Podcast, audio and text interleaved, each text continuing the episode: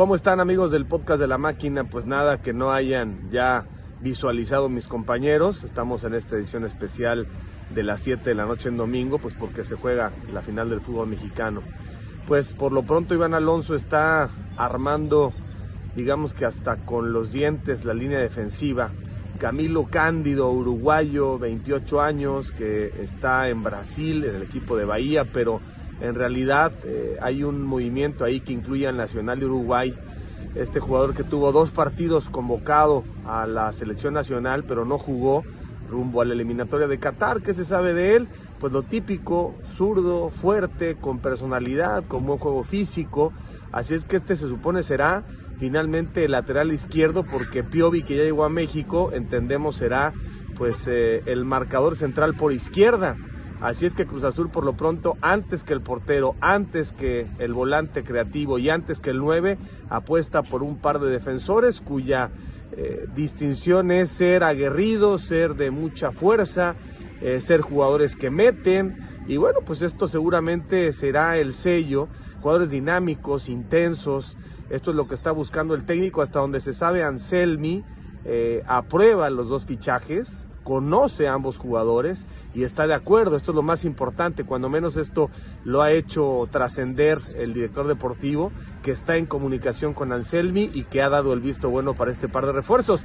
Todo lo demás, bueno, pues se seguirá trabajando seguramente en la semana, esta semana, después de lo que pasó este domingo reportará Martín Anselmi con el Independiente del Valle de Ecuador. Yo sigo creyendo que está interesante la cosa, que puede ser atractivo el armado. Este jugador eh, Cándido no llega a los 2 millones de dólares. Así es que están siendo mucho más estratégicos, entiendo yo, cuidadosos en la selección de los refuerzos.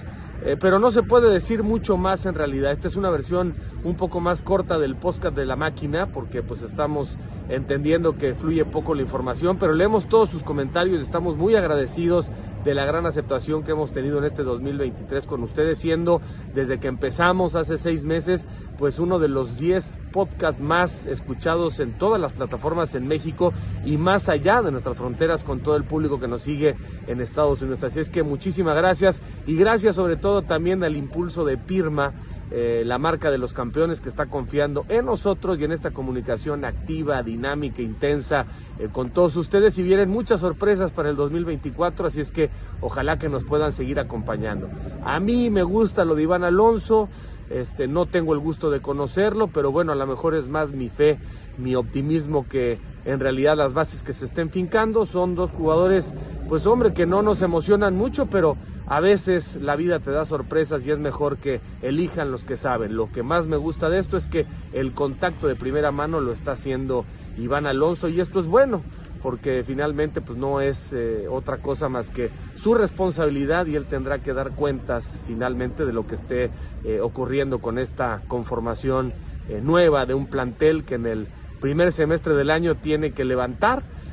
no estamos para esperar cosas eh, en dos o tres años, pero sí que se fingen también en un, en un proyecto que tenga que ver con el corto, con el mediano y con el largo plazo. Les mando un abrazo, cambio y fuera y estamos pendientes en el podcast de la máquina. Eh, nos vemos el miércoles a las 8 de la noche. Que les vaya muy bien. Un gran abrazo. Estamos acá en la vacación, pero cumpliendo con todo eh, el expediente en el podcast de la máquina. Que les vaya muy bien. Muy buena suerte y un gran abrazo. Hola, hola, ¿cómo están amigos y amigas del podcast de la máquina? Con el gusto de saludarles como siempre. Esperando ya en un ratito más por la final del fútbol mexicano.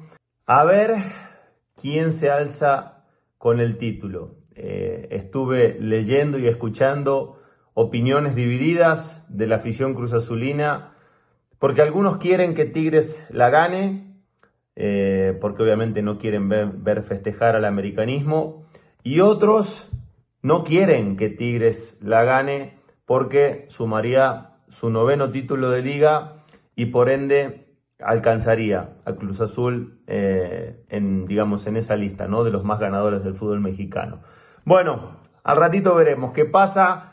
Eh, hablando específicamente de, Cruz Azul, Iván Alonso ya presentado oficialmente eh, mediante redes sociales. Ojalá lo podamos tener, eh, digamos, en los próximos días, ya sea en conferencia de prensa o entrevistado en algún medio para eh, empezar a, tener eh, ya más certeza de lo que viene para Cruz Azul en el, 2020, en el 2024. Y en estas últimas horas se sumó lo de Camilo Cándido, este lateral uruguayo que juega en el Bahía del fútbol brasilero eh, se empieza a reforzar el sector defensivo. Digo, qué bueno que se empiece a, reforzar cada una de las, eh, digamos, de las, de los sectores, sea defensa, sea media o sea delantera. Yo insistía en episodios anteriores que eh, arrancaría a reforzar las, las prioridades, que para mí son otras, pero si, pero digamos, si los factores, eh, digamos, se ordenan diferente, pero el resultado es el mismo, qué bueno, qué bueno que, así sea. Hablando de, estos elementos particular, eh, los estuve viendo a detalles, estuve siguiendo muy detalladamente, eh, mejor dicho, me puse a, leer detalladamente la carrera de, de ellos y, bueno, les, les, voy a hacer un, un resumen muy pequeñito, ya lo hemos comentado en episodios anteriores, pero Hablando de Gonzalo Piovi, él eh, comenzó, es de las fuerzas básicas de, de Vélez Arfield. Vélez Arfield es, una institución que por lo general saca muchos, muchos jóvenes, muchos chavos. Eh, solamente jugó dos partidos con Vélez, recaló su, mm, digamos, su carrera en Argentinos Juniors, otro gran semillero del fútbol argentino. Jugó 11 partidos en primera, descendió a la B Nacional, jugó otros 11 partidos y posteriormente regresó a Primera División jugando 13 partidos más. Eh, en todo ese lapso que les, estoy, comentando no hizo goles, solo una asistencia en el último torneo con Argentinos Juniors. Pasa a Racing Club, en donde juega 4 partidos, 0 goles, 0 asistencias. Es cedido a, a Gimnasia Esgrima de la Plata 18 partidos, 0 goles, 0 asistencias, 8 eh, partidos luego en Defensa y Justicia, que es donde sigue su carrera, 8 partidos, 0 goles, 0 asistencias, eh, recala su carrera en Colón de Santa Fe, 20 partidos, 2 goles y 2 asistencias, los primeros 2 goles profesionales en el año 2021. Eh, y posteriormente ya sí llega Racing de nueva cuenta eh, ya con, digamos, más recorrido ¿no? en, el fútbol profesional. 16 partidos, un gol, una asistencia. 19 partidos, 4 goles, una asistencia en este último torneo, em, eh, en el cual podemos decir ha sido eh, su torneo mejor, su mejor torneo en cuanto a anotaciones, una asistencia. Eh, ahora viéndolo a detalle, obviamente en lo que pude ver en videos, eh, algún partidito y demás, un futbolista que, eh, digamos, en términos de marca, siendo un central, no, lo veo que fuera un, digamos, valga la redundancia, un fuera de serie, no veo un tipo que, sea impasable. Es un tipo que sí tiene cierto timing, ¿no? Para, para llegar a coberturas, es, es bueno en el mano a mano, Em, pero tiene eh, también muchos aspectos ofensivos que pueden ayudar a Cruz Azul, por ejemplo la pelota parada, em, es un gran cobrador, ha hecho goles de tiro libre, tiene una buena zurda, en eso sí le va a aportar a la máquina, eh, y es un tipo también con, eh, digamos, con, con, cierta facilidad para, para asistir, ¿no? Obviamente desde su posición, ya sea eh, muchas veces jugando de lateral o de central, pero tiene, tiene buenos trazos, ¿no? Y, en, la posibilidad de que se acerque al, área rival, puede, puede, digamos, hacer buenas cosas en cuanto a, a, la generación se, se, refiere, ¿no? Como lo que mencionaba, de asistencia o pases que después deriven en jugadas de peligro. Ahora vámonos a, digamos, este nuevo futbolista que apareció en el, digamos, este, este futbolista nuevo que apareció en el radar de, Cruz Azul y que pareciera que, está cerrado, es el uruguayo Camilo Cándido. También estuve siendo muy minucioso, viendo sus estadísticas, sus videos, algunos partidos, y, y me encontré con una, tal vez podemos decir una carrera discreta, ¿no? Empezando en el Rampla Juniors de Uruguay, haciendo los primeros años de su carrera. Tiene 28 años em, Camilo Cándido, 29 de eh, Gonzalo Piovi. Podríamos decir que es una edad prime para el futbolista. Estamos de acuerdo, ¿no? Que a los 28, 29 años el futbolista por lo general, si no llega, está llegando a su prime. Hay algunos que lo logran antes, que, otros que lo logran después, pero por lo general es una edad de, en donde el futbolista está consolidado, tanto en lo, en lo físico como en lo, en lo mental.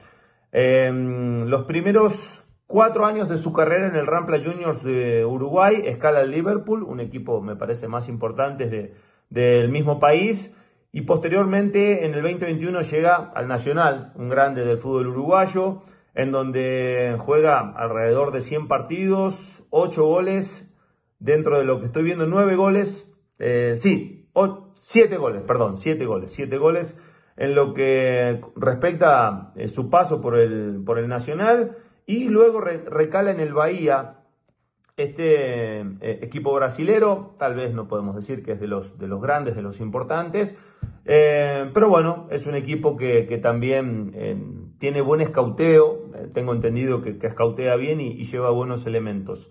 Decía, carrera discreta, ahora lo que vi en videos, en partidos, me llamó la atención y podría decir hasta gratamente, un lateral eh, no, muy alto, que digamos, porque, a ver, para serles específico, eh, bueno, acá no tengo las medidas exactas, pero lo ves y no es tan alto, es un, es un chavo que sí se impone, eh, digamos, desde su dinámica, eh, un futbolista sí con una gran zurda, tiene un cambio de juego bastante, bastante llamativo, eh, una capacidad para asistir y para meter esos pases en profundidad que sí me llamó la atención.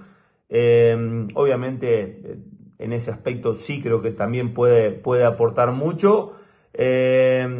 profundo por la banda izquierda, jugando de lateral, básicamente siempre llega a posiciones de, eh, digamos, ofensivas eh, ya peligrosas, ¿no? En las cuales las, jugadas pueden trascender.